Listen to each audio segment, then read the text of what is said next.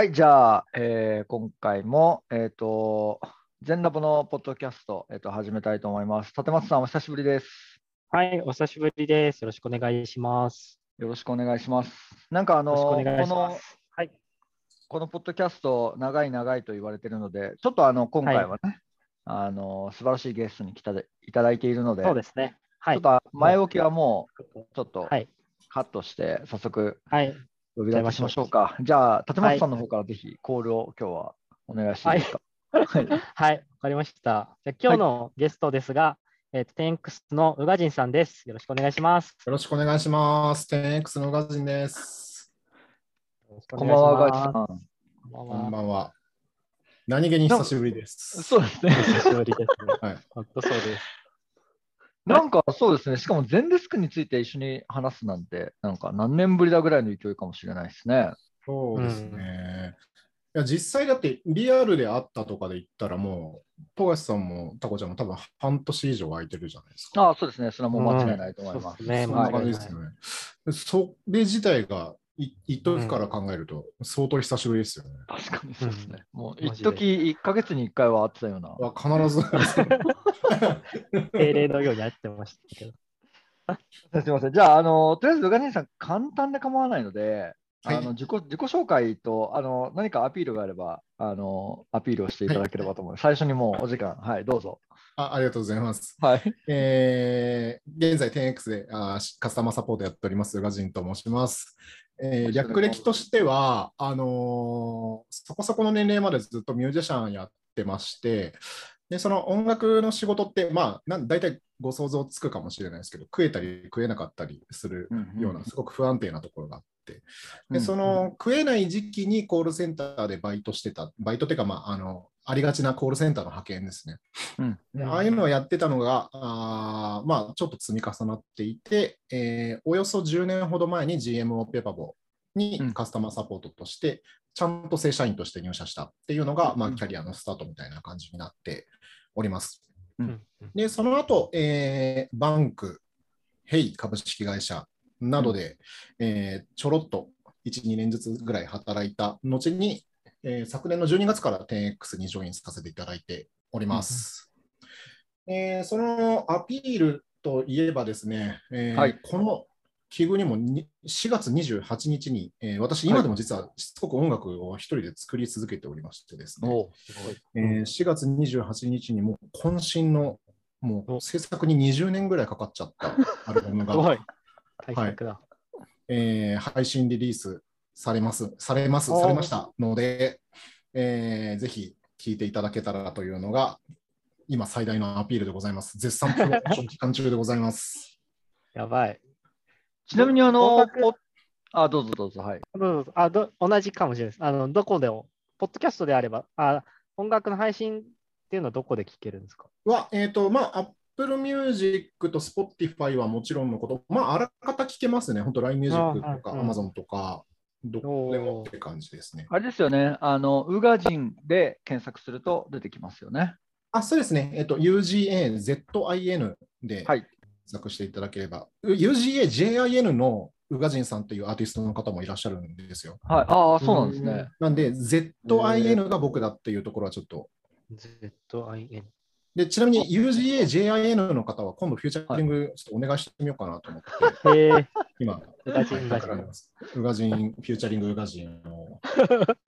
あのこれを聞いてる皆さん、あの宇賀神で検索すると、あのカエルのあのプロフィールのような画像が出てきますので、あのそちらですので、なんかオレンジ色のやつではないです。はい。カエルの方をぜひ。はい、最近カエルになりました。いろいろとなんか突っ込みどころが多い会話ですけども、ガジンさん、あのこのポッドキャスト、はい、あのその人を深く掘り下げるみたいなところもあって、はいはいはいはい、あの最初にですね30分ぐらい、はい、あのその方の過去をちょっと掘り下げる時間になってます、はいはいはいはい。ちょっとなんか軽く小中高とどんな学生時代でどんなことをされていたのか、本当にもうそのまんま音楽漬けだったのか何なのかみたいなのを、ちょっとお伺い、あの実はこれまで皆さんもこうやって、はいはいはいはい。はい。まあ、全員なんか音楽をやってきた人ですよね、立松さんね、確かね。みんそうですね、多いですよね。うん。そうですね、まあ、僕、どっから喋るかな。あでも、あのもう記憶始まった時にはあの、はいものすごい気弱で泣き虫な、よく女の子に間違われる子だったんですよ。え？と、これ今言うと、なんはか、笑い取りに来てんのかと思わはいれるんはい。想像が、想像が割と難しい。そういう子で、えで、その、外で遊ぶのが全然面白くないんですよね。気強い子以外にとって結構ドッジボールとかって地獄だったりするんですよ。ーで、割と小学校時代はそんなスタートだったんですね。で、注射の時にクラスに3人だけ泣いてる子がいて、そのうちの1人が俺みたいな。割とそういう、その、カーストの結構底辺の方から、こう、はい学生生活を始まって、はい。で、すごくこう、い意思を持って、このカーストを上に上げるにはどうしたらいいのかなみたいなことを考え始めるようになったんです。はいはいはいはい。うん具体的に言うと、社会科見学の時のバスの席、一番後ろが一番楽しそうだなって思って、ああはいーの席どうやっていけるのかなみたいなことを考えて、で、そのクラスのカースト上の方のやつらが、はいうん例えばトップのやつはもう何でもできるからかなわないんですけど、はい。3番目ぐらいにいるやつは、実は体育ができるだけで他何もできねえみたいなことがだんだん分かってきて、はいはいはい。まあ、実は喧嘩弱えとか、なんかそういう、あ一芸だけあればいけるのかなみたいに思って、最初僕、人を笑かすことで上に上がろうって思ったんですよ。お そうなんですか。でなるほど、はい。そう、あの、割とだからまあ、いもう本当に今思えばもう寒くて、その再現できないような、その、うんテレビでやってたことただただそのまま言うみたいな、小学生がよくやるやつを割とやったりとかしていくことで、なんか徐々にこうカーストが上がっていったんですよね。で、さらにそんな中で、リコーダーがずば抜けてうまかったっていうー。はい。まあ音楽の授業の時にだんだん分かってって、ーえで、さらに、小1、2の時には全然気にしてなかったけど、意外と算数のセンスすげえみたいなのがあって、ーうん塾の中で結構算数の成績がよかなり上位の方になったりとか、なんかそんなので、で、だんだん、あこ、こいつがキーマンだなみたいなやつを捕まえに行ってみたいな、そのちゃんとカーストを上げるためのこうなんか戦略みたいなのを、考えなるほどていくうち戦に、略あの卒業時には、まあまあまあ、そのトップカーストみたいな班があったんですよ、男女3歳、はい。で。そこに食い込むことに成功しました すごいですね。で、その時点での俺の将来の夢は不良ですね。小小学生時代ですか？小学生時代は本当に将来不良になりたくて、はいい いつか絶対に不良になりたいって思いながら。じゃあなんか学生服とかね、中学に上がったら買うわけなんですけど、まあいろいろ買っちゃうわけですね、それあは。買います、買います。あの、そういう先輩を見つけたら、あ、はいあ、裏ボタン違うやつつけてる先輩見つけたって思って、はい。すぐその先輩に、え、そこ、それどこで売ってんすか？みたいな。え結構高いんすか？みたいな。でなんかその先輩のオプルをなんか100円で売ってもらったりとか、そのえなんかあの、チェーンで裏ボタンがつながってるようなやつとかはいはいはいはい。ありました ね。え、中学ってなんか部活されてたんですか？まあそっちの方向には行かなかったんですかね。部活はね、あの、音楽部っていう、意外とはい。そう、音楽部っていう部活って珍しい。大体吹奏楽部じゃないですか。はい。ははいい。あのー僕が行ってた、まあ中中学から私立なんですけど、僕、はいあの頭良かったんで。で、こそっと出てきましたね、今。麻布とかじゃないですよ、全然。はいはいはい。そこの学校だったんですけど、はい。えーここが男子校にしてはすごく珍しく、確か当時、当時ね、男子校でフルオーケストラある学校ってそこをあ含め数校しかないって言われてたけど、あったんですよ、そのー、はい。バイオリンたちが。うんで、俺はお袋からバスケ部に入りなさいって命令を受けてたんで、あのーななんだろうあの、こんなとこ来ちゃっていいのかなって思いながら、まあ、部活の勧誘を受けて見てるうちに、なんとなく流れで入ることになって。えで、まあ、そこでチェロを始めるんですよね、中1の時に。ー、はい。へえでもなんか僕にとってすごくこう幸いだったのが、そのバイオリンとかやってる先輩たちが意外と不良だったんですよ。はい。でこれ、後から聞くと、あんまりちょっと公にできないいろんなこうからくりがあったんですけど、えーまあ、まともに受験してこなかったようなタイプの先輩が、あの部活の中にたくさんいらっしゃって、でそういう人たちがすげえそのアメリカのヘビーメタルとか、やっぱ中1の時に高2の先輩とかから CD 借りたりするんで、ああ、そ年上の。あ、そう、一貫校で、なるほど。そうそう。なそんなんでギターを中2の時に始めて、うん。で、まあ、順調に少しずつ不良の道もちゃんと辿っていって、高校2、3年の時とかは、本当、年間の必要日数の半分ぐらいしか学校行かない子になっちゃってて、ええそれなのに、そのその私立の高校は、ー春休み返上で、そのか校舎の掃除をしに行くと単位が取れるっていう。う ん不可思議な制度があってですね。不可思議ですね。これがもうバレちゃったんで、その生徒に、うん じゃあ学校行かなくてよくね？みたいな感じで 一緒にサボってた友達たちと春休みも一緒に会えて、一緒に掃除してほしいから、もうそっちみたいな感じになってって感じですかね。面白なんかご想像の通り、その文化祭に自分のバンドで出たとか、そんなのもまあありつつ、い。うーん。その当時はどういうジャンルのギ曲を聴いてたんですか？は、いやーでもその中でも結構変遷があって、で中学時代はやっぱヘビメタですね、完全に。えっとへえ。まあ、当時、ガンズローゼスとメタリカがうん。うん。アメリカではもう二大巨頭と言われていて、で日本では、まあ、X ですよね。ジャパンになる前の X とかが、うんすごい、やっぱ日本のメタルを代表するバンドだったんですけど、そんなのとか、あと筋肉少女隊とかめちゃめちゃ好きだったんですよね。なるほど。ところが、高校に入ると、なんか結構そこに音楽がこう多様化してきて、うんうん。割といろいろ聞くようになりますね。なんか、レッチーとかも高校の時から聞き始めたし、まあだニルヴァーナとか、そういう90年代のを代表するようなバンドがズガンズガン流行ってきたのが高校生の時って感じですね。なるほど。し、実はクラシックも結構聞いてはいて、まあそのクラシックマニアとかに比べたら全然ですけど、はい。あの、割と昔から、本当にがガキの頃からずっとチャイコフスキーが好きで、えーえー、なんか意外ですね。うん俺、チャイコフスキーが好きだから音楽部に入ったのになぜか毎朝ジョギングさせられてたっていう一つのトークがあるんですけど、チェロじゃなくてジョギングがメインになっちゃう。うんなんかいやいや、チェロもたくさん弾かせてもらったけど、なんかちょっはいとその、男子校の音楽部って応援団が元になってるんだよね。ああ、なるほど。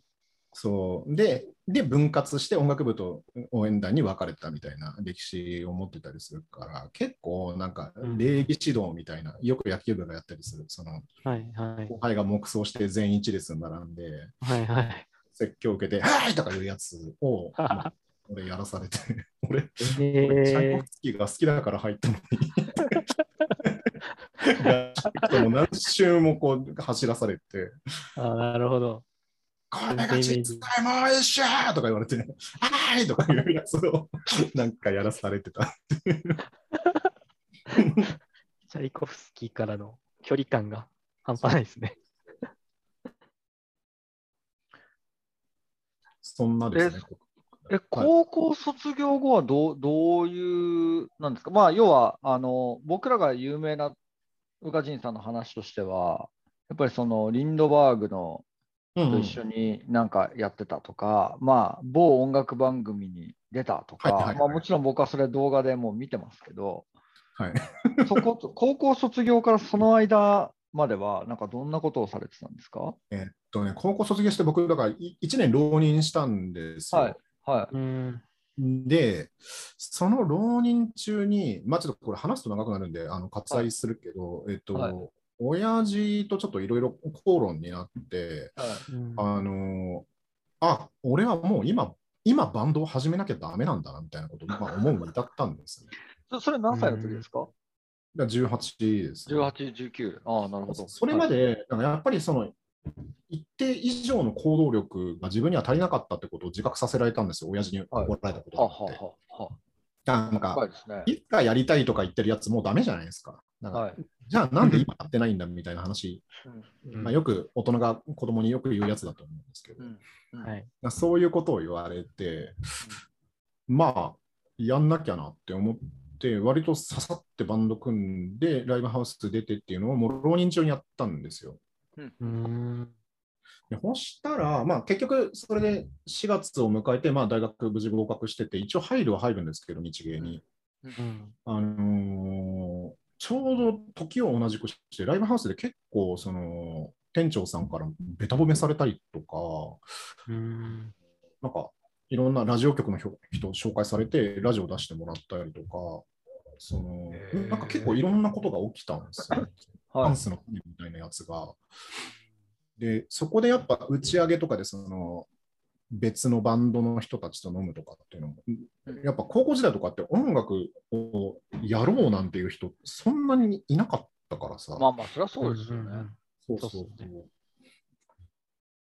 なんかそれで食ってくぐらい音楽が好きなやつらと飲んでるのが楽しくって。なるほど。で、結果、その大学1年の時にソニーからスカウトをもらって、あ、ソニーですか？はい。すごっ。はい。なって、で、それの前だか後だか忘れたけども、大学にもほぼ行かなくなってて、半年で中退っていう親不孝を。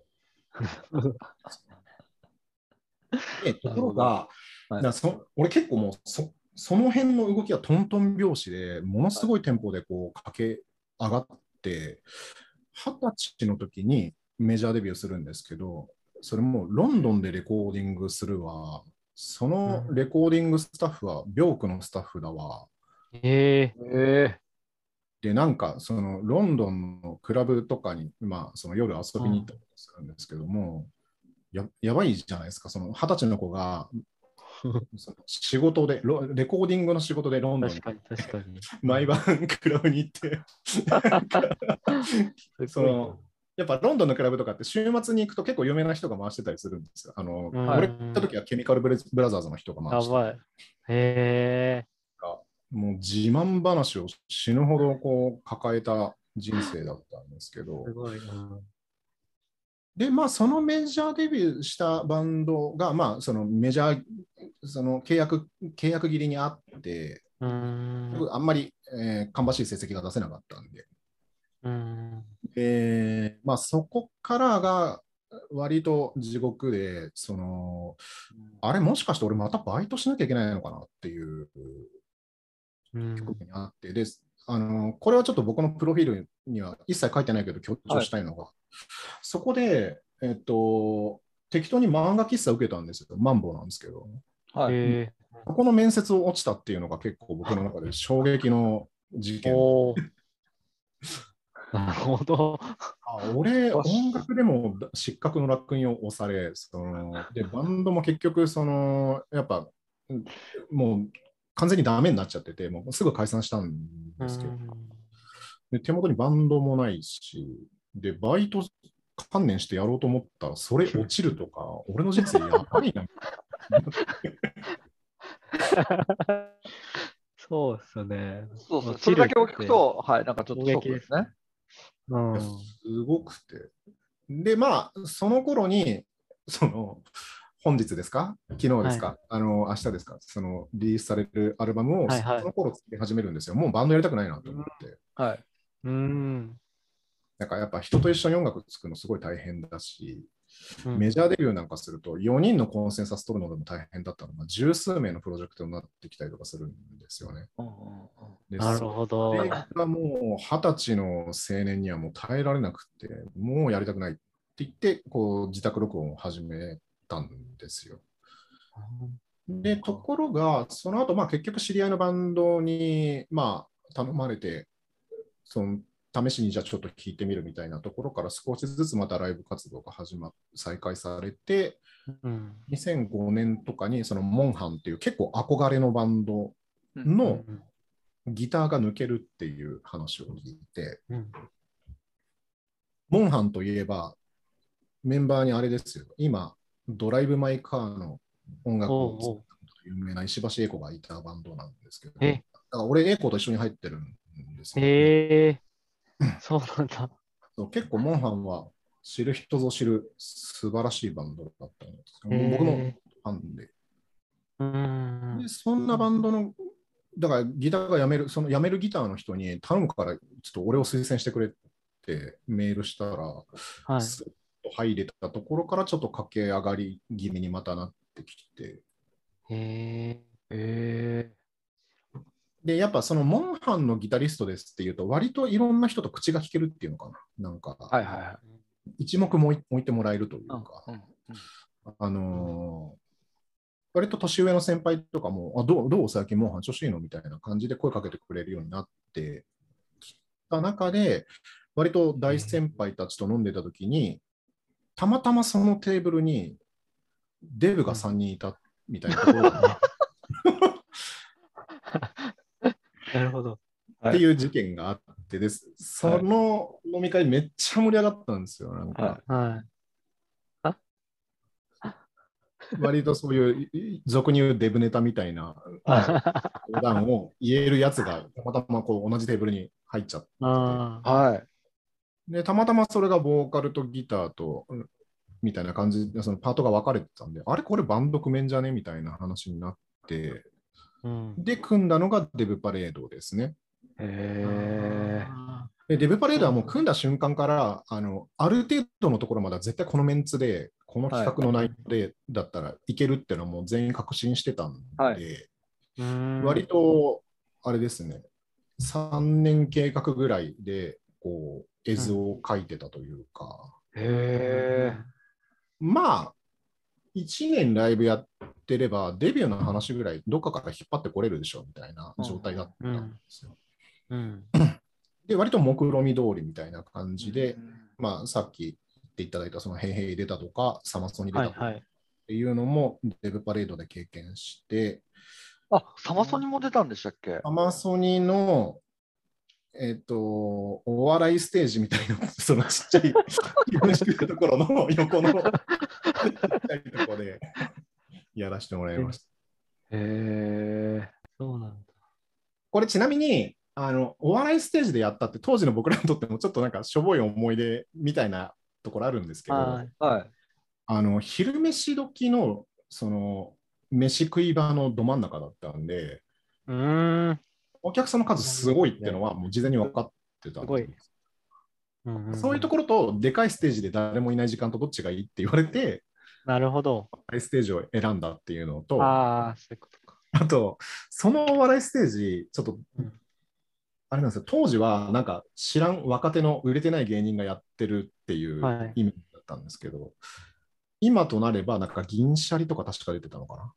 へえ。もうあ今見たら、すげえメンツじゃんみたいな芸人さんたち。うんうんうんなるほどね。そうなんだ。へで、そういうのがあって、で、デビューパレードが、まあ、それでもちょっとうまくいかなくて、で、もともとその、うんもう、計画を持って、何年までにこういう売れ方をしてみたいな、こう、絵図通りにいかなかった。うんこうなってくると、長く続けるつもりで始めたバンドじゃないんで、はい。うん。何年以内にこういう成果を出すっていう目的をこう持って結成されてたから、まあ、はい。サクッと解散が決まったんですよね。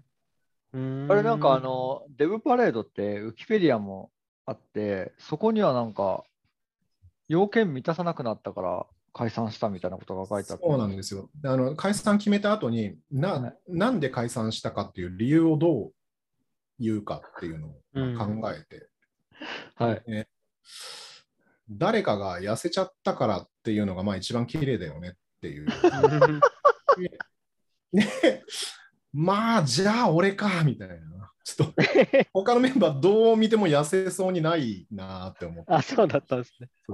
こん中だったら俺だよなって思って、えーそこからダイエットをするんですけど。でそこから1年ぐらいは、なんかその友達のバンドにやっぱ誘われたりとか、それこそ渡瀬真希さんにあのお話いただいたりとかなあんですそれがすけど、そう、でも結構その頃に、あの震災があって、まずそのバックバンド系の、その仕事が結構吹っ飛んだんですね、何本か。うんうんうんーうーん。で、まあ、そのこととかで、なんかちょっと当時の僕、やっぱりその結構貧乏だったんで、うん。その、なんだろう、ああいう時に募金すら満足にできないっていうことに、なんかこう、ちょっともどかしさを感じたりとかしてたんですよね。なるほどう。んだったりとか、ちょうどその頃親父が脳梗塞やっちゃって、まあ、うんそ今も全然元気なんですけど、あのちょっとやっぱり俺もだいぶいい年になってきたんだなとか、あちゃんと稼いでないといろいろはやばいなみたいなことを感じさせることがいくつか起きたんですよ。このこの2011年の頭に解散してから2012年ぐらいまでに、うん。その割といろんなことが起きた中でもうでもデブパレードでダメなんだったら俺ダメだろうみたいな感じでうん。あの就職をしようっつってうん。で当時正社員で歴がうん。ほぼない状態で ES 書かなきゃいけなかったんで、これは無理だろうなと思って、うんその割と知ってる先輩でまともに働いてる人にアドバイスもらって、エントリーシートね、70社ぐらい出したんですよ。エントリーシート70社？まあ、まあ、それエージェントが出してくれたやつも含めてはいです。けど、うんなるほどだけでも3、4、10は出してますね。うんで、これでまあ、い半年から1年かけて内定に2個取れたら上場だよねみたいな目算で始めたんですよ。あれ？それってちなみに何歳ぐらいの時ですか ?2012 年ぐらいからってことですよね。そうそうう、そなると。34の時ですね。あ、2012年で、あ、そっか、そのぐらいか。そうそうそう、ちょうど10年前なんで。うんえ、じゃあ、宇賀神さんってまだ10年ぐらいってことですか ?CS 歴。うん、あのちゃんとやってた、まあ、そのオペレーター SV 時代とかを抜いたらそうですね。ああ、そっかそっか。あなるほど、なるほど。で、まあ、70社ぐらいに送ったら結果はどうだったんですか？まあ、えっ、と、ペッパーボ含め3社かな、内定もらえたのが。うんうんおお、やはりこうなったかって感じだったんですけど、まあ、圧倒的にペーパーボーが感触良かったんで、そちらに行きましたよっていう感じですね。なるほど。ちなみに、その、ペッパーボーに入ったときはもう正社員で入ったって感じなんでしたっけ？うん契約社員とかですか？いや、正社員です。ああ、そうなんですね。そこででも採用してくださるって結構本当、あれですね。ありがたい会社ですね。なんか、そうあ聞くと。そうですね。うんへえ。なるほど。えで、実際にあの GMO ペパボに入って、まあ、最初にもうじゃあカスタマーサービスっていう形でキャキャリアをなんかスタートしたみたいな感じになるんですかね？そうですね、はい。最初入った時のなんか役割とかど、どんな役割だったんですか？いや、あのーもう最初からカラーミーショップの、まあ、返信をやるところからはいはいはい。始まって、うん。ただ、えっ、と、後に裏話として聞いたんですけど、僕がはい。そのコールセンターの経歴を持ってるっていうのが採用の、まあ、大きな理由の一つだとうんはい。後から聞いて、うん。で、なんでかっていうと、そのカラミショップが当時、えっと、電話サポートを始めたいんだけど、始められる人材がいないっていう、はいはい。うん。どうやったらコールセンターが実現するのかっていうノウハウみたいなものを知ってる人がいない。なるほど。悩みを抱えて。であとちょっとチームの雰囲気的にも、なんかあんまりこう、新しいことをやるっていう推進力を持った人が、まあ、当時いなかったんですね。うん。なので、そんなところを期待されて僕入ってたらしくて、入社2、3ヶ月でそういうミッションがあるから、やりたいやつ手を挙げてくれっつって、僕、スーッと手を挙げたら僕しか挙げてなかったんですよ。うん。で、その、まあ、電話サポート始めて、当時の僕はその電話のシステムをなななんかシスコかなんかに何百万か払うのか、そのわ全然分かってなくて、はいはいはい。それを調べるっていう、ああ、なるほど。自分で始めることになるんですよね。なるほど。えいや、それめちゃめちゃ楽しかったんですけど、うんうん。そうっすよね。実際に立ち上げはできたんですか？じゃあその時で。あはい。その時に、あのーその時からカラミショップはまあ電話サポートをやるサービスになったんですよね。うんで、えーペパ電話サポート提供するサービスっていうのが、まあ、それが初だったんですよ。はい。えなので、まあ、その時こう培ったノウハウみたいなものが割と横転できるよねっていうところがあって、すごくこう評価していただいて、うんうんっていうのがあって、まあ、入社1年未満ぐらいでマネージャーに昇格させてもらったんですよね。うん。ちなみになんかセンター立ち上げってなると、まあ、僕もあの2000ちょうど13年にランサーズで電話対応やってみたんですけど、はい。まあ、僕の場合、たまたまもうその時ゼンデスクがあって、ゼンデスクトークの前のゼンデスクテルみたいなやつがあったんで、それ使って、はいはいはいはいはい。僕の場合は、あの即刻立ち上げ、とりあえずなんか3名ぐらいが電話に出るみたいなセンターを立ち上げてやり始めたんですけど、宇賀神さん、それ全デスク使ってないですよね？使ってるんですか？ゼンデスクね、その時使ってないですね、ギリ。やっぱそうですよね。な何を使って立ち上げたんですか？結局、親会社の GMO インターネットさんにあーアドバイスもらって、で、はい。そこが、その、タカコムかなんかの電話機が余ってんで、はい。うん回線が実はあるっていうことが分かって、そのタカコムはいはいはい。の本機とかをシェアしてもらえるっていうことが分かって、はい。で、最初はそれでやってましたね。ああ、なるほど、そういうことですね。でそこから、こう、SV になり、システムを導入するなり、いろんなことを経験し始めて、全デスクと出会うみたいな感じになってくるんですかね。そうですね。で、ゼンデスクは、あの、当時の僕のチームに、あの、とにかく海外ウェブサービス大好き男、はい。先輩がいたんですよ。はい。うんこれは別に仕事で使えるものも使えないものも含めて、海外のウェブサービスが大好きで、っはい。うんていう先輩が、まあ、自分のチームにいて、はい。うんその人が、えっ、と、もう今や影も形もない、もうなくなっちゃったサービスがうんの立ち上げを当時、だ僕がマネージャーやってた時に、その、ん新規サービスの立ち上げの方にその人いたんですよね。うんうんうんでその人が、何これみたいな感じで全デスク使い始めたらしいんです。だからそれもやっぱり2012年ぐらいの話ですね。うんうんへーそうそうその当時。ジュゲムカートっていう海外向けの EC。うんあ、でそれでじゃあ、もう使い始めたんですね。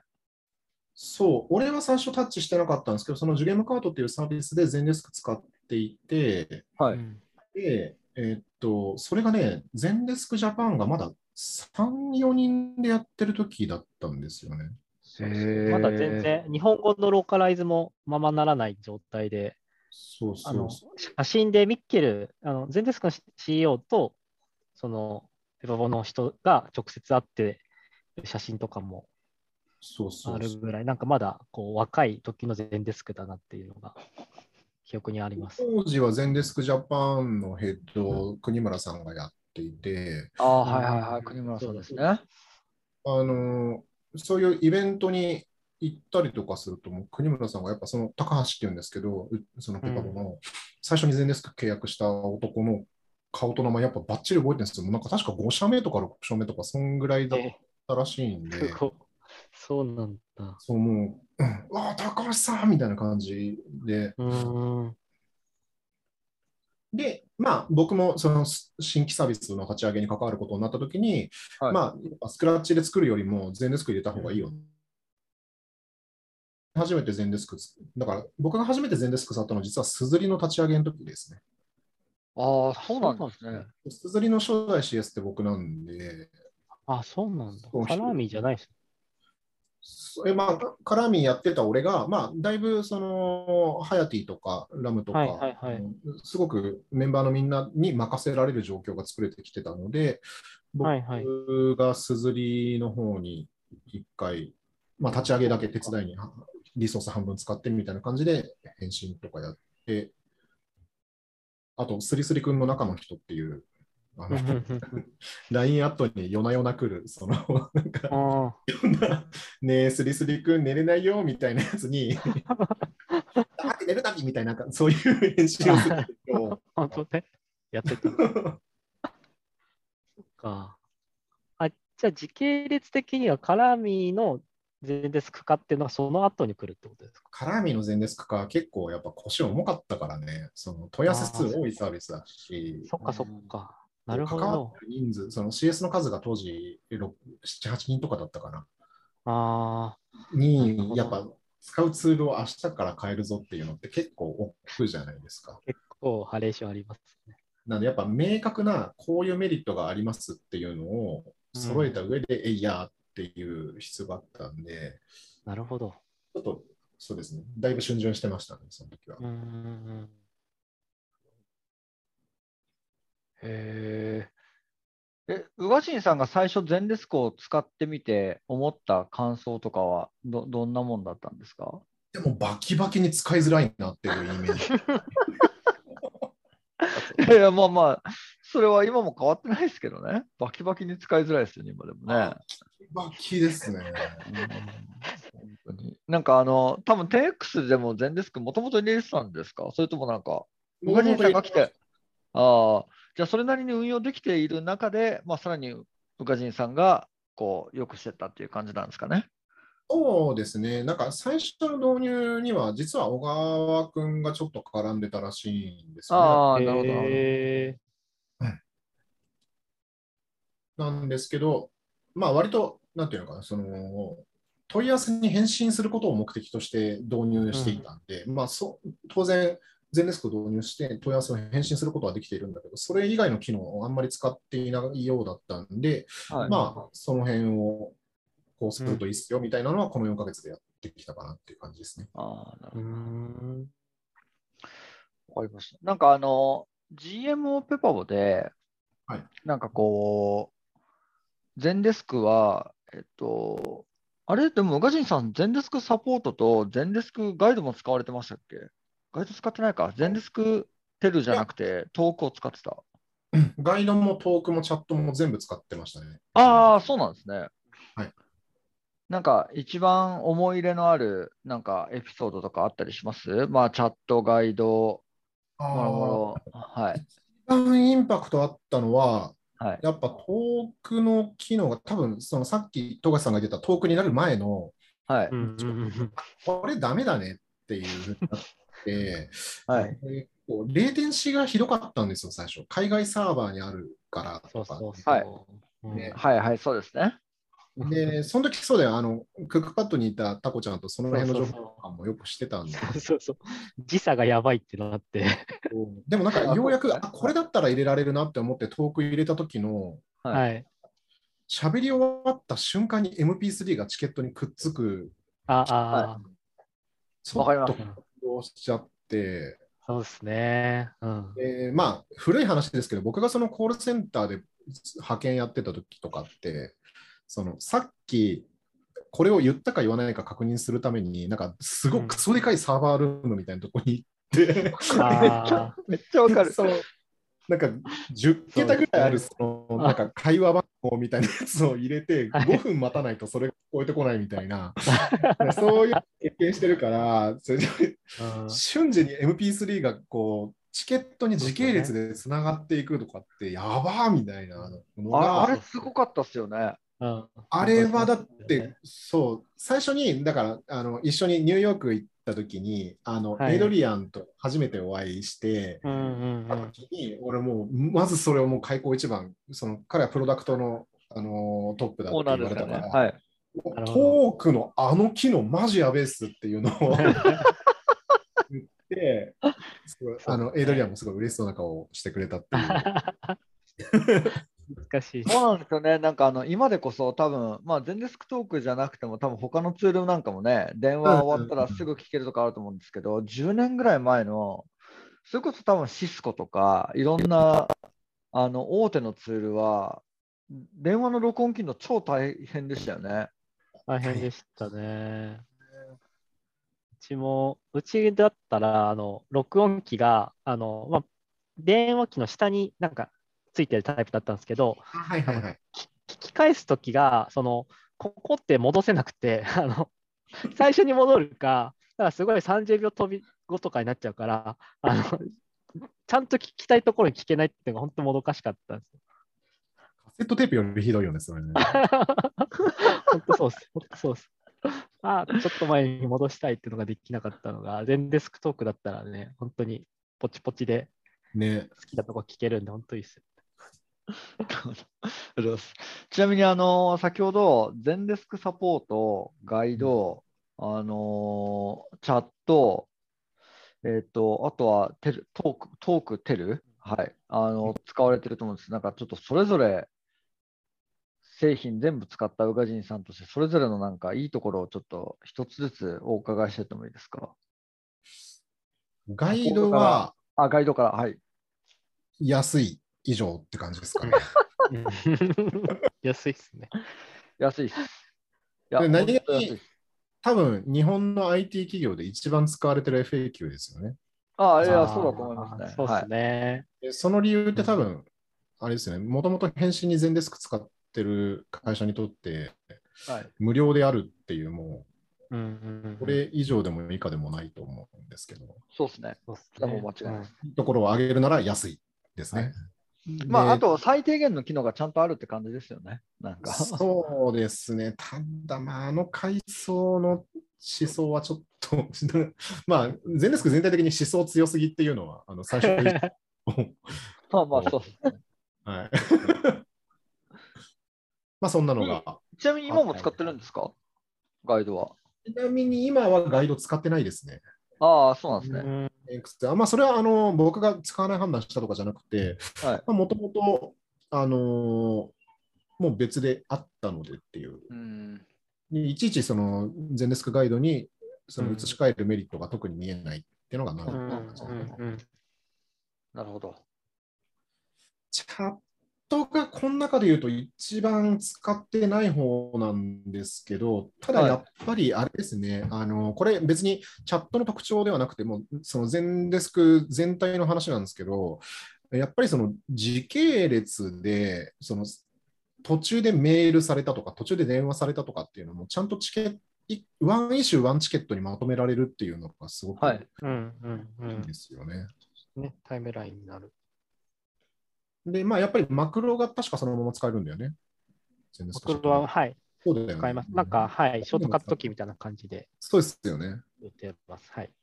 なんで、あの辺も便利だなと思ったし、え逆になんかチャット返信をする上で、それ以上これが欲しいみたいなこう気持ちがあまり巻き起こらなかったんですよ、ああ、ね。でもうんそれはあるかもしれないですね。確かにおっしゃる通りだなって今思いましうん。基本ですごくな機能全部入ってるんでね。うん、そうそうそうそうですよね。だと思いました。ただまあ、でも多分これ、富樫さんもタコちゃんもそうだと思うんですけど、一番好きなのはエクスプローラーですね、やっぱ。うーん。なんか、まあ、そのエクスプローラーになる前に散々情報交換させてもらったと思うんですけど、た。そうですね。何したっけ？グッドデータ。ネットデータ。曲名にしたんだもん、グッドデータって。そう、曲が作られてたんですか？そう、グッドデータって曲僕作ってるんですけど、そうですね。うんグッドデーあタこれがガチガチの英語だったじゃないですか。そうですね。すごかったですね、あれ。一文字も日本語入ってなくて、はい。でしかも、 Zendesk サポート対象外だったじゃないですか。はい。あの時マジで、富樫さんしか頼れねえみたいな。富樫さんに教わった範囲のことしかできねえみたいな。あの時になんか問い合わせって英語でなんて言うのかとか、そのはいあなんでしょうそうですねなんかいろんな、あ、はい。うん。別に知らなくてもよかったのかもしれないけど、なんかいろいろ勉強にはなったと思うんですよね。そのなんか DB の構造がなんとなく想像できるようになったと。そうですね。。はい。はい。うん確かに。うん。なんか、そのチケットにそのクリエ作成日とか、更新日とか、終了日とか、なんかそういう概念がね、あってとか、あ、そういうふうに理解するんだっていうのも、ちゃんとそのデータを見たことで初めて理解したっていうのも、本当に出会いでした。そうだけど、あのなんだっけ、なんか Day of Year とさ、なんかはい。はい、なんあのか、メディアンとかその辺も面白いですよね。あ、めそうね。うんそう、なんか、なんかひ年年代出したかったのになんか月が出たりとあ、か。曜日、なんか曜日が、曜日じゃなさそうなやつなのに曜日が出るやつとか、わかんないこと大体ウィークリーのレポーティング、これ今でも、今、はい。エクスプローラーでもそうなんですけど、あのはい。ウィークリーで数字が出したいのに、うんうんうん。あの1週目、2週目って、なんか1、2、3、4、5、6あ、そうっすね。なんか本当は1月1日、1月8日、1月15日並んでほしいのが、そうっすね。週番号になってます。あれとか独特すぎますけど、なんか苦労させられた分、可愛い子に育ったみたいなイメージがありますね、エクスプローラー。そうっすよねでもやっぱりあれですよね、あのあれだけいろんな分析に使えるっていうのは、これもまたあのトークと同じぐらい衝撃的ではありましたよいや、衝ね。撃でした。うん。はい、やっぱり。なるほど。じゃああれですかね、そのサポートとかもやっぱりグッドデータありきなところもやっぱりありますよね、まあ多少なりとも。そうですね。あの、当時、やっぱ、ペパボ内でもう全サービス、どんどん全デスクにまとめていった方がいいんじゃねっていうことを僕が言い出したのは、もうあれですね。やっぱ分析機能、うんうん最大の理由ですね。うん。なるほど。まあ、あの、分析機能がたくさんあるから、まあ、例えばカテゴリーごとで、あの、満足度取れるとか、えっと、うんファーストリプライタイム取れるとか、まあ、そういうところがあるから、う運用改善もしやすかったですしね、本当にね。ですですですです。そうっすね。そう、なんかカスタマーサポートって結構、その、一定のクオリティ、例えばなんかもうレスポンスタイムがもう4時間切ってるとか、はい。うんあー例えば CSAT、CSAT が特に厄介なんですけど、あれが90%とかになっちゃうと、なんかあたかも自分たちが最高のセンターを運営してるかのような錯覚に陥ってしまうっていう弊害があると思ってるんですよね。うんで、そうなってくると、あの、んこの次のクォーターの目標を決めてくださいというときに、割とビギナーのマネージャーさんは何も目標が作れないみたいな。で、なんか、うんあの、チーム内の運用改善を2個上げるとか、なんかそういう。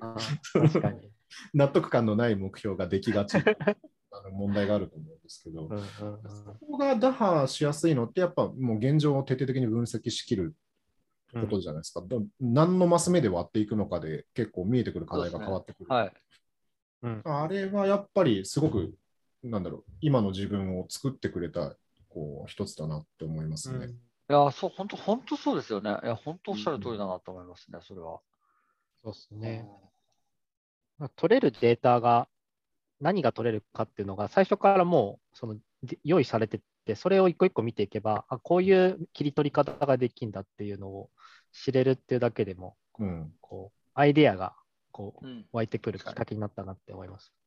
でもこれ、あれだよね、なんかエクスプローラー慣れしてる人とそうじゃない人では、ちょっとやっぱうん。大きなこうハンディキャップがあって、うんやっぱそのすごく優秀な方でも、初めて全デスク触ると、何でもかんでもこう、例えばカテゴリーとかもタグで取っちゃったりとかすると思う。うん。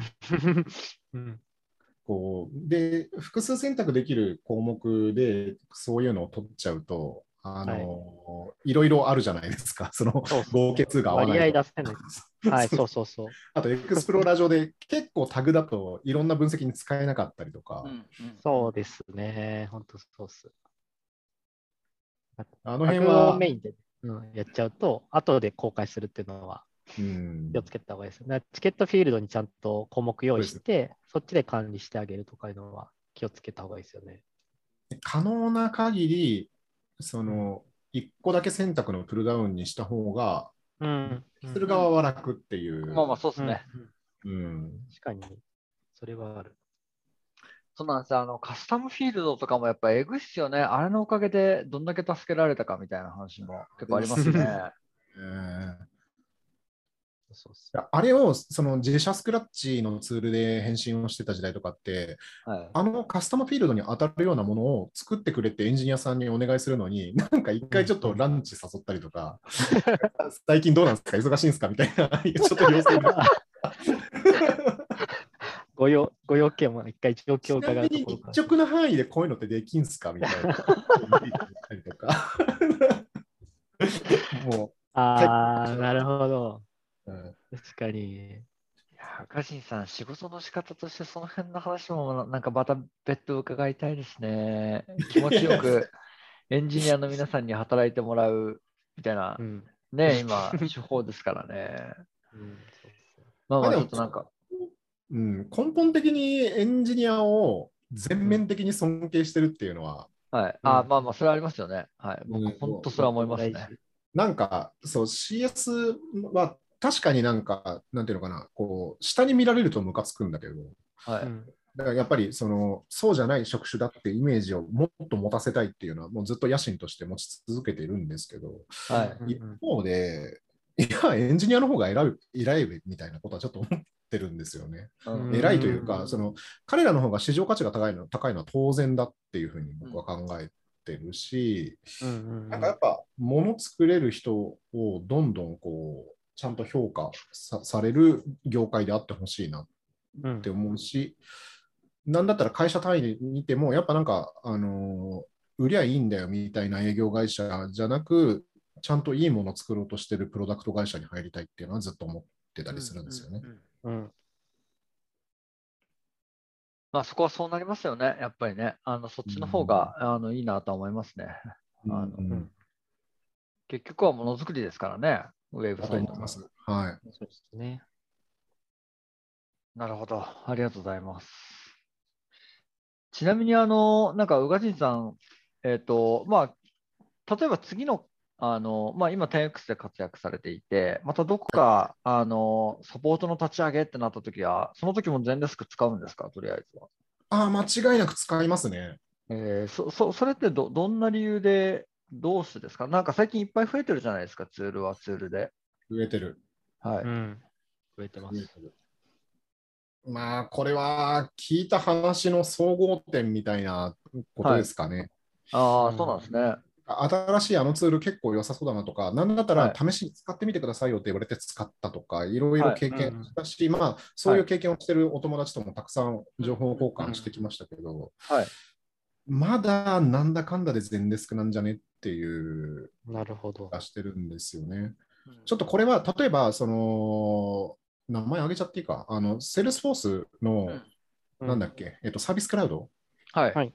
はいお痩せ返信するやつあるじゃないですか。やる。はい。あれとか、仕様を見たりとか、その、ん SF の営業さんとお話ししてても、うんどう考えてもいいツールのはずなのに、使ってたっていう経験を持った方から、うん。いや、マジであれあっちの方が全然いいっすよみたいなお話をまだ一回も聞いたことがなくって。うーん。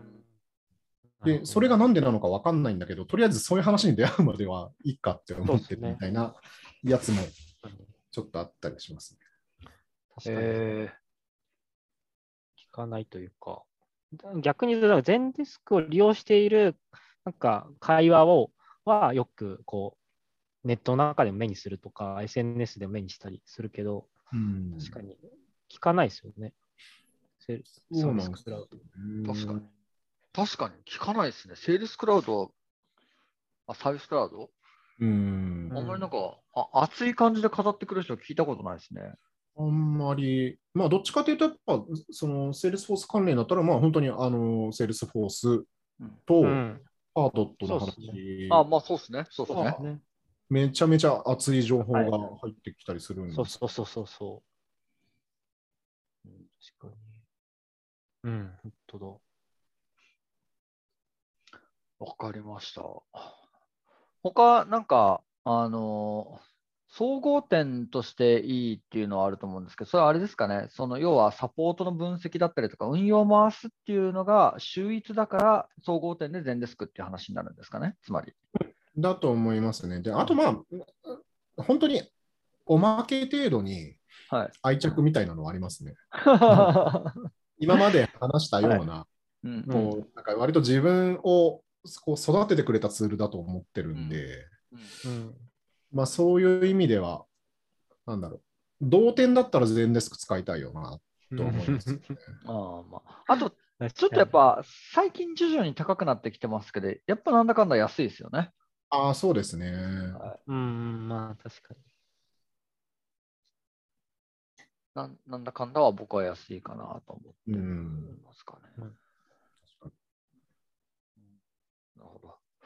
わかりました。ありがとうございます。ちなみに、あの、まあ、全デスク使うにあたって苦労したことみたいなところをちょっとお伺いしたいなと思うんですけど、もう今、皆さんは経験してないんでしょうけど、やっぱはり僕たち世代は最初、英語に苦戦しましたよね。いや、ほんとそうっすね。そのなんだっけ、 open as submit とかさ、そんな感じだったじゃないですか、最初。いそうですね。はい。やどういう意味で、そ のなんで今、単語が使われてないんだよみたいな。確かに。今、それこそあれですもんね、陽子さんが全部、あのーアメリカで作ったやつを、あのー翻訳してくださってるんですもんね。うん。そうね昔なかったっすもんね。FAQ がね、全然日本語になってなかったんで、困った時にどうしようっていうのが、本当に当時から長く続きましたよね。そうでしたね。うん。うん他なんか例えば、ローカあライズがどうぞはいこのレローカライズがこのレベルになるのがあと4年遅かったら僕たち今頃英語ペラペラかもしれないですね。逆にそうか。な。それはないかな。僕はもう DeepL をただただ使ってるだけだ。僕も最近そうっす。そっちになっちゃいましたね。僕はあの英語のミーティングとか今結構出てるんですけど、はいはい。あのオッターで全部録音して、はいあでそのオッターで録音した内容を即時にその場であの DeepL で翻訳して、すぐにあの内容を理解するってことを今。すげえな。それはそれですごいな。あ、確かに。ツールの鬼ですね。そうですね、ツールの鬼です。ちなみに、あの、そそうですね、あの、ガイドとかサポートあたりであとなんか苦労した話とかあったりします？サポートに関しては、うん、俺が苦労したっていう思い出はどうだったかな。いや、まあ、細かくは絶対あるはずなんですけど、はいはい。うん一度困って、あ、こうやればいいんだって思ったやつって、むしろ美味しい気分みたいに感じるじゃん。なんか、ポジティブ。俺は知っている、ここはこうすればいいことをみたいな。はいはいはい。で結構記憶に焼き付いて、でいつの間にか何に困ったか忘れてるみたいな。なんかあれあサポートは僕にとってそういう、ね、日常日常的に使ってますし、もうその前職も前々職も全部全デスクなんで、はいーうんなんであんまり覚えてないっていうのが正しいと思いうんうんうんます、いや、僕、あの、久々になんかゼロから設定するってなった時に、はい単純にメールの送信の設定を組むだけでちょっと苦労しちゃいました、僕。まあ、えー。結構何種類も鳥が書かないといけないですもんね。ああ、そうなんですよ、そうなんですよ。だから、うんやべえ、これどうやって作るんだっけなとかってちょっと思って。はい。でもはい。あれですよね、今ってデフォルトで鳥が一通りは入ってるじゃないですか。あ、そうでしたっけ？あ、そうなんだ。あの僕らの頃は鳥が一個も入ってないから、全部01で作んなきゃいけなかったんです。これ届くんだっけからですからね。うん、そうそうそう。パブリックとかの概念が分かんなかったです。そうそうそうそうそう。うん。いまだにありますけどね、そのトリガーが増えすぎて、その香料漏れになってるレアパターンみたいなまやつあまあありますよね。はい。確かに。でなんかあの、エンジニアの技術負債とか、すごく気持ちがわかりますよね。あめっちゃわかあーあるる。やっぱトリガーね、無尽蔵に増や増やしちゃダメだなって思った。そうそうそう。管理ね、したいなと思いながらも、もう難しいじゃんって感じになっちゃいますよね。01は01の大変さがあるけど、うんでも僕、ヘイも 10X ももともと全デスク入れてた会社なんで、はい。はいはい。それはそれで結構、なんだろう、気持ち悪さと戦いながらこうやっていかなきゃいけないところがあったりするんですよ。ああ、そっか。ももともと入ってるからっていもとう。もと入ってて、で、あ優秀な方が全デスク触ると、必ず自分好みにカスタマイズをし始めるんですよそうですよね。はい。例えば、その、マルチブランド機能が高いと分かったから、グループをすごいうまく使って、うんで、このグループがこのボタンを押したらこうなるみたいなトリガーが死ぬほど書いてあったりとか、やべえな、それ。そうそういう解のが。あっそうですねであれはやっぱり本当に気持ち悪い気持ち悪いっていうか、単純にやっぱ管理が大変で、そうですね。うんそれある。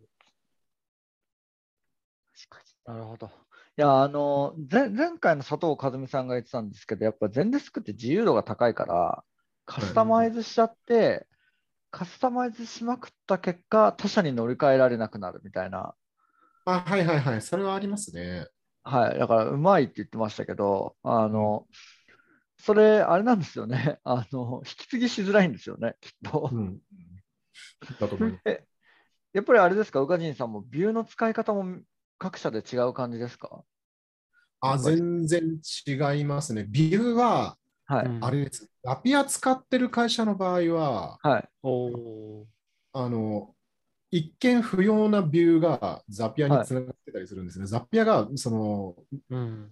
条件読まないでビューを読むんですよね。はいはいはあ、そうなんだ。へそうそうえ。そうだからこのビューに入った新規チケットを丸々するみたいなやつをザピアとするんだけど、うんはい全体の新規チケットの中で、この特定の条件のものだけを丸々するみたいなことがすごい苦手なんですい。よ。はいはいはなるほど。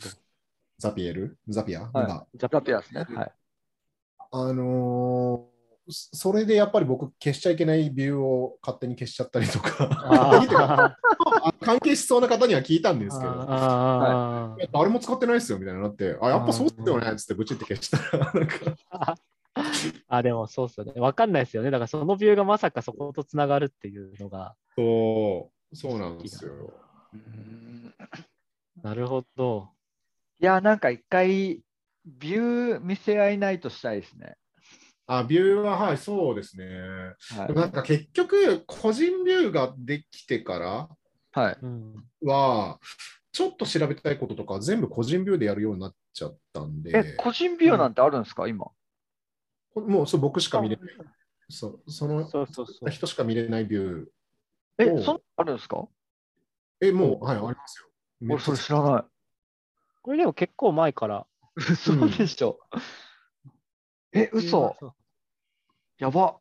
知らなかった、個人ビュー。え、個人ビューで。なんか分析の最後の。のとどめみたいな感じですね。そのエクスプローラーで、このカテゴリーが多いのって何でなんだろうっつって中身見てみるじゃないですか。はいはいはい。こういうタイプのお客さんからのが一番多いんだなっていうのが分かって、まあ、はいその時点で数十件とかに絞り込めてたら、はいじゃあそれって一体どういうことなんだっけみたいな時には、もう個人ビューで該当するチケット全部出して、目でペペペって見てって、あそういう使い方なんですね。そうで僕そういうのをあの、パブリックのビューでやっちゃうと結構周りのみんなが見づらくなっちゃうんで、うんああ僕はあのその場合ってエクスプローラーでチケット ID でずらっとはいはいはいはい。あーそっちもありでますねあの、はい。で、新規タブ開くでも全部バッて開いて見に行くってやり方しちゃってますね。あれも最近僕使えるようになったんで、そっちもたまにやってます。あれ、なんか元に戻れなくなりません？ドリルダウンしちゃうと。あまあまあそうですね。それはあります。それはあります。はい。ここ押すと元に戻るのねみたいなのがやっと分かはいあの不用意なクリックしたら、一個前に戻せなくて嫌になるパターンはあります。る。そうそうなるほど。えーでも、個人ビューなんてあるんですね。初めて知った。ちょっと全デスク個人ビューで検索して。やべえな、それ。ハードに使ってますね。あ、そうなんですね。ありがとうございます。聞いてよかったです。えーあ、すいません、すいません。なんかあの、面白すぎて、また全デスクハックが進んじゃって、あの、インタビューがあの滞ってました。すいません。じゃあ、じゃあ、じゃあ、じゃあ、ちょっとなんかあの、宇賀神さんにこの辺聞いてくださいっていうちょっとお便りが来ていたので、はい。あのあじゃあその辺ちょっと立松さんからお願いしちゃっていいですか？はい。わかりました。えっと、前回登壇いただいたベーシックの佐藤さんからお便りが、はい、来て、えっと、ガシンさんへの質問です。えー全デスクをどういう視点で捉えて使いこなせばいいか、宇賀神さん流を知りたいです。という質問なかなか難しい質問ですよね、これ。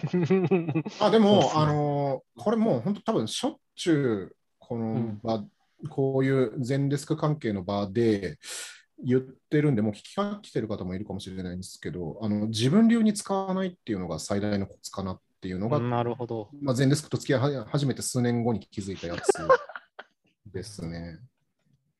で、やっぱりさっきから何回か言ってますけど、その優秀な方がゼンデスクと出会うと、結構魔改造したがりがちっていう問題があるんですけど、やっぱ後から入った人を苦しめることになるんで、あのゼンデスクっていうツールは、本来こういうふうに使ってほしいんだろうなっていう姿に忠実に使っていった方が、機能をフル活用できるっていうのを、なんかそれこそ、その一番僕、象徴的だったなって思ってるのが、あれですね、えっと、シーサとか2択しかない件。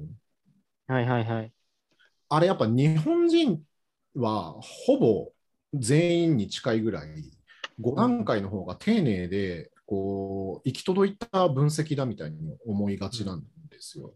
僕も最初ずっとそう思ってて、で、そこ以外は全デスク最高なんですけどねみたいなことを国村さんに当てたりとかしてた時期あって、うんでも、よくよく振り返ってみると、その頃の僕も結局トップ2とロー2を足し算して、あ お前、そこで足し算してパーセンテージ出すんだったら2択でよかったじゃんっていう。あ、本当そうですよね。そうそう。例えば、まあ、一例を挙げるとそんな感じなんですけど、そのあれが2択しか選べないっていうのも、あのゼンデスクの中の人って、多分一人もバカな人いなくって、うん。あのプロフェッショナルがあの選択をしてるんだから、うん。で僕なんかより全然多くのその海外のイケてるスタートアップの事例とか担当者からの声とかが集約されてるのが今のゼンデスクの形なので、それをねなんか変に魔改造しようとするよりは、まずんそのツールが何のためにこういう機能をつけてるのかみたいなところに、自分たちのフローをアジャストさせていくっていうのが、えー一番勉強になると思ってるんですよね。僕は割とそれがすすごく、その、ゼンデスクというツールに僕が育ててもらったと言ってるゆえんであって、うん。うん。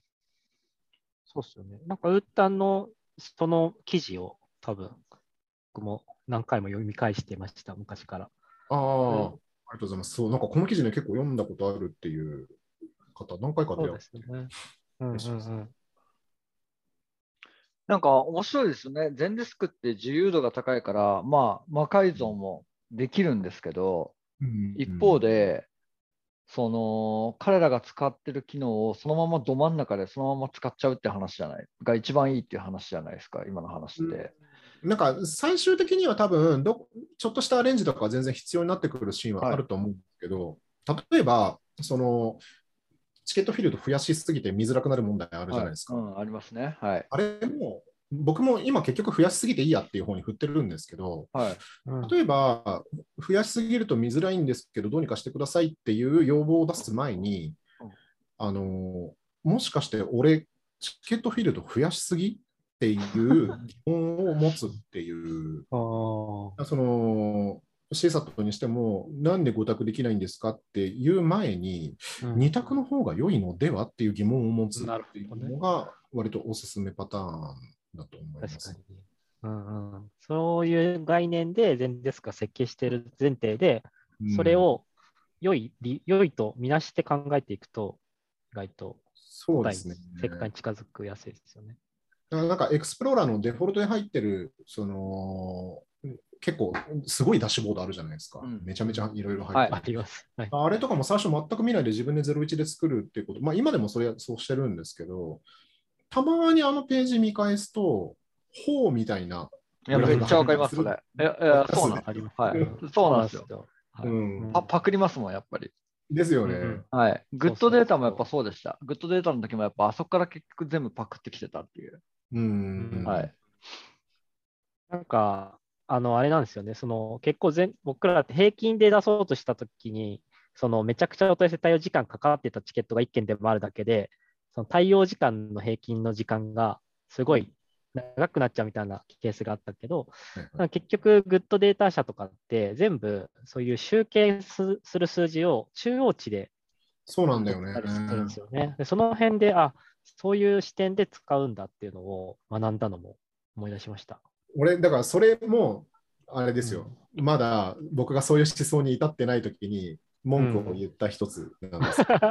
あのそうだった多分あアレックスかな？あの、メールして、そのはい。メディアンじゃなくて、そのアベレージを知りたいんだけど、あなるほど。っていうのを言言ったら、そのやり方を教えてくれるんじゃなくて、あなんで中央値じゃダメなのか説明してくださいみたいな話難しい質問で返された。ちょちょっとムカついたんだけど、でもなんか、自分の中で考えて、なんでだっけみたいな。で、まあ、大概そういうことを言い出す CS マネージャーの理由のはい半分以上は、はい、今までそうだったからなんですよそうそうそうそうなんですよね。知らない。今まで平均値で取ってたから、そこと生徒比較がしたいとか、まあ、その手のやつなんだけど、うん。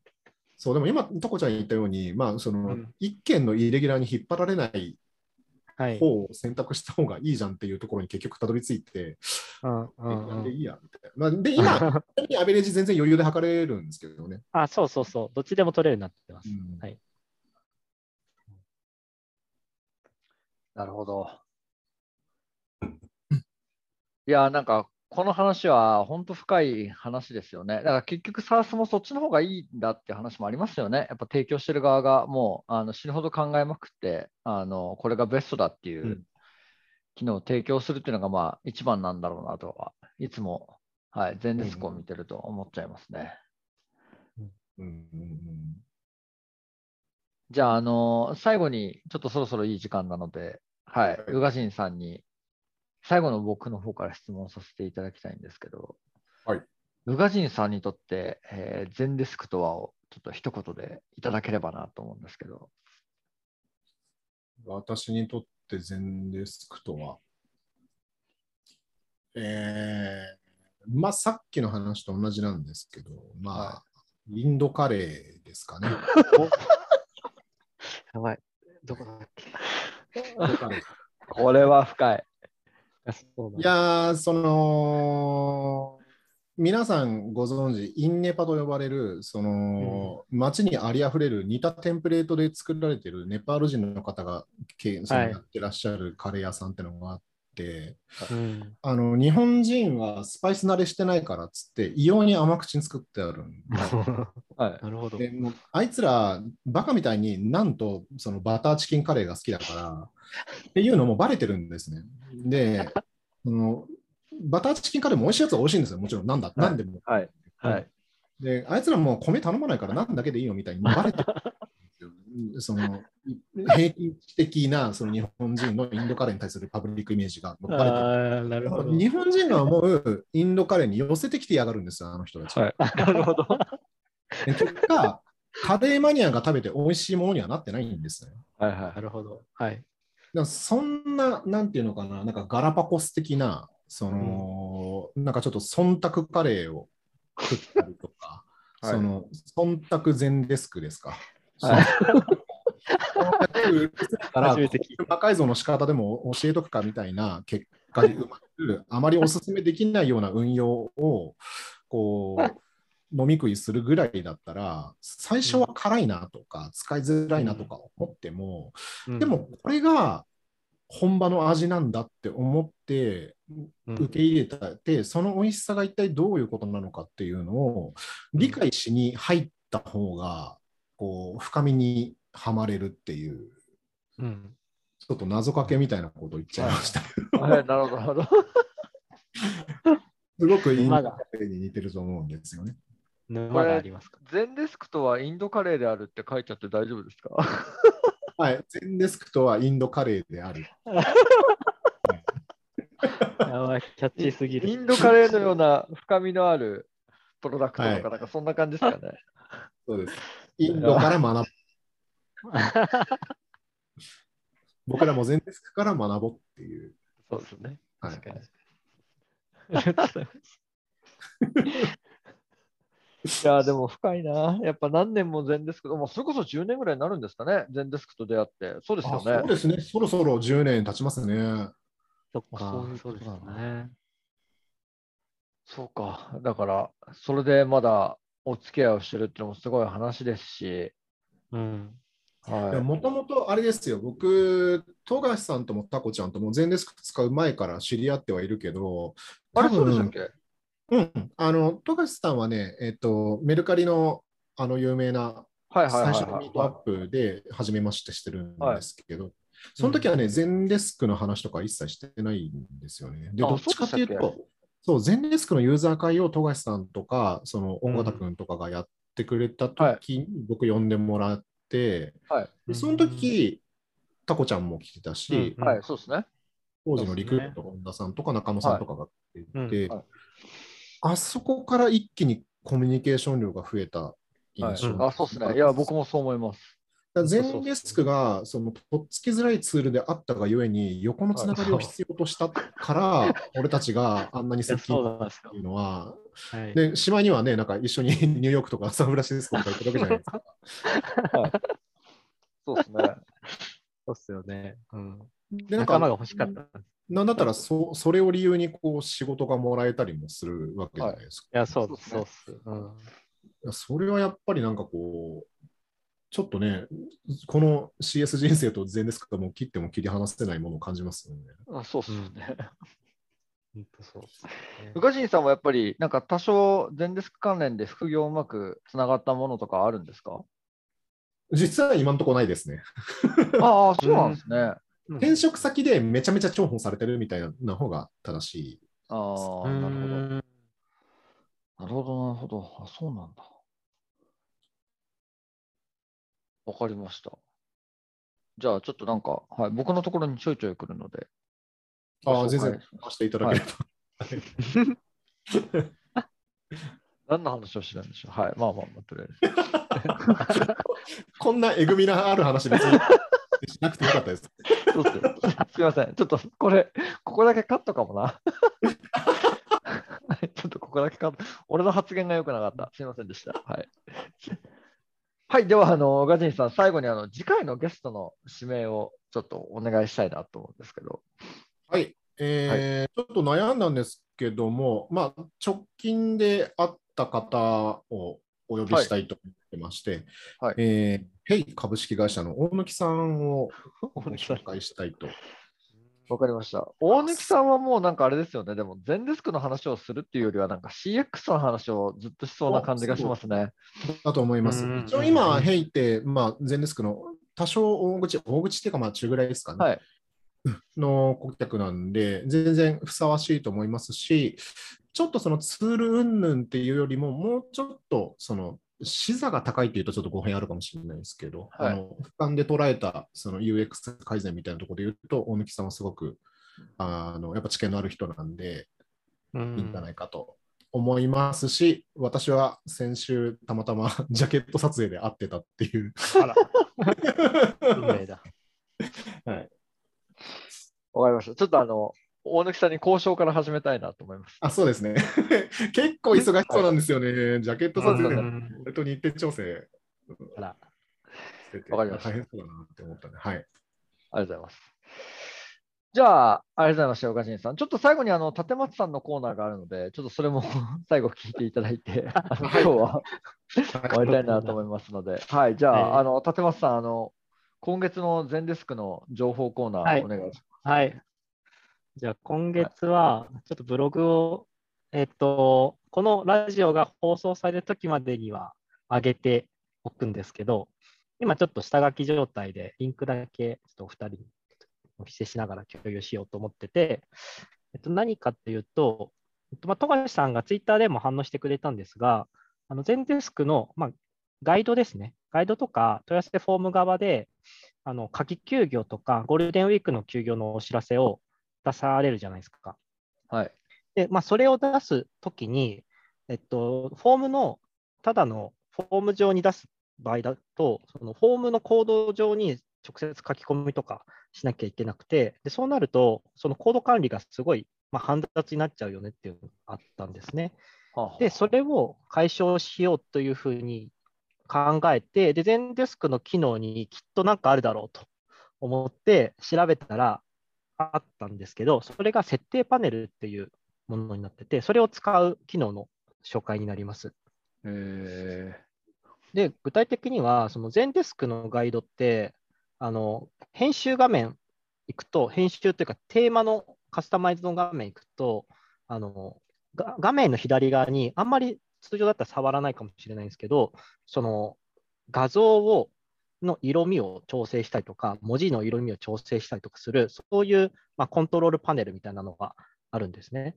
で、そこに自分たちでなんか好きなそのフィールドを定義してあげれば、追加できるようなまず設定がありますと。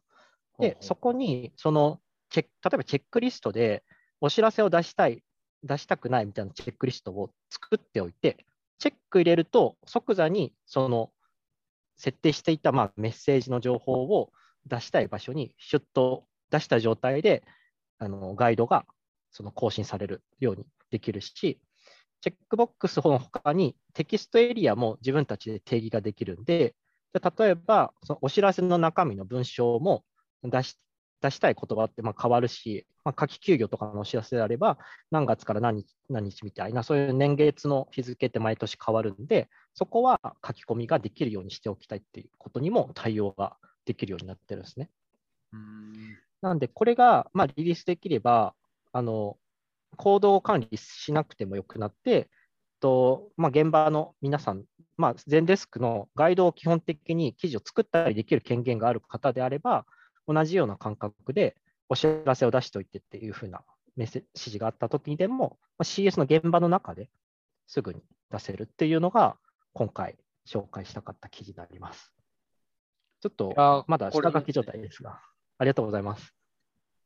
じゃあ、あの、しっかりとリリースされるのをはいとても 楽しみにしてるんですけれども、はい。ありがとうございます。ああとなんか、はい宇賀神さん、なんか最近、全デスク使ってて、立松さんに聞いてみたいところとか、なんか気になるおし なんかあったりしますか？ニュースとか。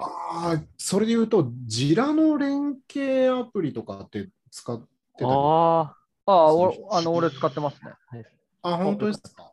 いはやちょっとこれから入れようと思って、まあ、試しに入れてみっかみたいな段階なんです。ーあの、はい聞きたいことがいずれ出てくる気が。うんい。ああ、わかりました。いや、なんかた単純に、なんかあれに近いですよ。えっ、と、なんだっけ。あの、ガイドに追加するような、あの、やつとなんか似たようなイメージですね。なんか結構、保留中のチケットの管理をもうちょっとスマートにしたいなっていうのが今ああ、そういうことですか？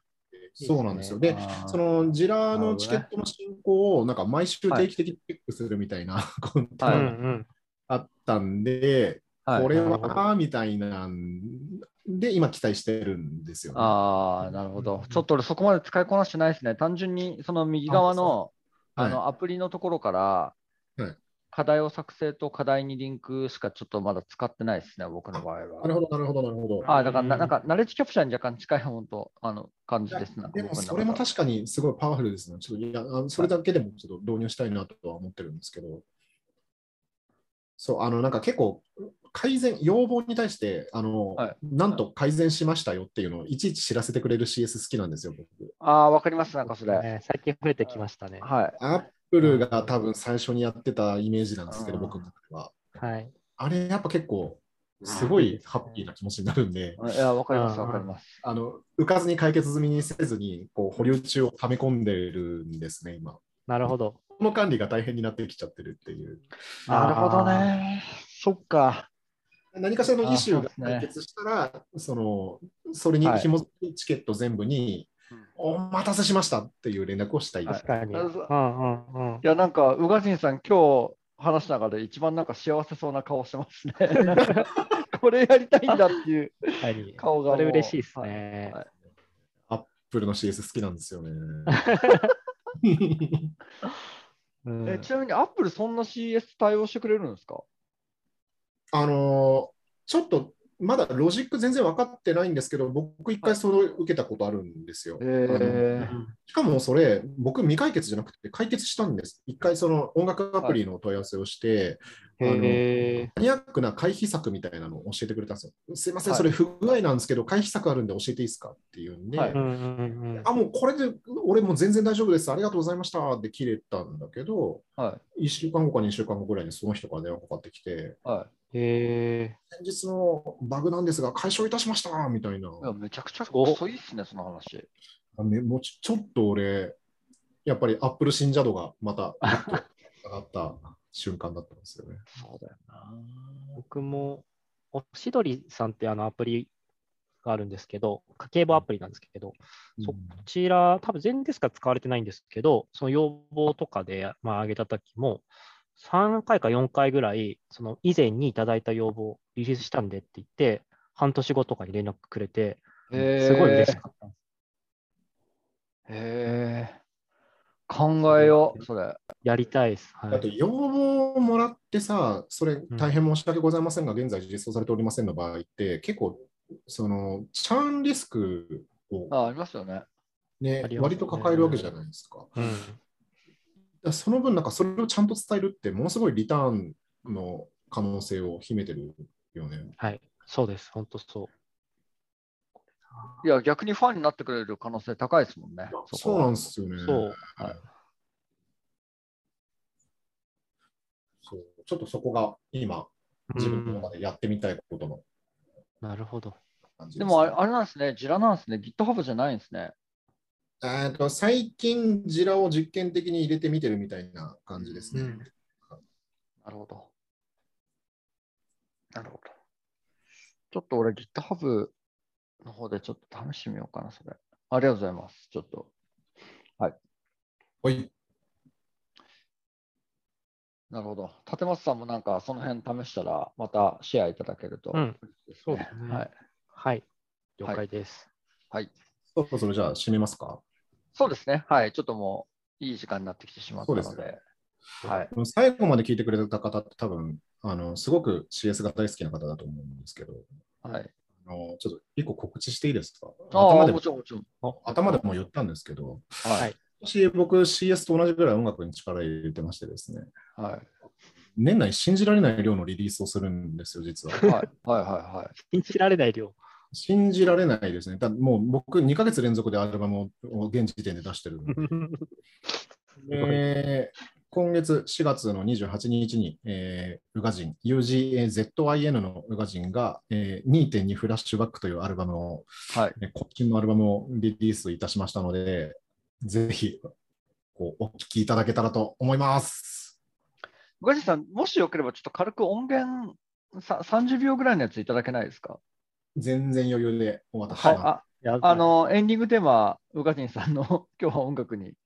させていただければなとエンディングっぽいやつ、ちょっとはい締め、はい、お渡しします。おオープニングもなんか30秒ぐらいにしてもらえたら、それをオープニングにして、あ、わかりました。じゃあ、おはい、答え入れておきます。すごい。はい、ありがとうございます。はい。じゃああの、いつまででも使ってくれて大丈夫なんで。ありがとうございます。わかりました。はい、では、そんな感じですかね。はい。あ、なんか、あの、あれらしいですよ。6月ぐらいになんかリレートあるらしいですよ。ごあのグローバルリレートが5月にあって、それオンラインであるらしいんですよ、そういえば。へえああので、日本のリレートが6月かな ?6 月にあるみたいな話があったんで、本当だ。本はい。なんか、当結構あの、はい、今年のリレート面白いみたいな話があったんで、だ。うん。はい、ぜひ、ちょっとその場で皆さんとまたお会いできたらと。そうですね。はい、ありがとうございます。うんでは、今日は一旦以上で終わりたいと思います。じゃあ、今日は、はいあの今日のゲストは、宇賀神さんでした。どうもありがとうございました。ありがとうございました。ありがとうございました。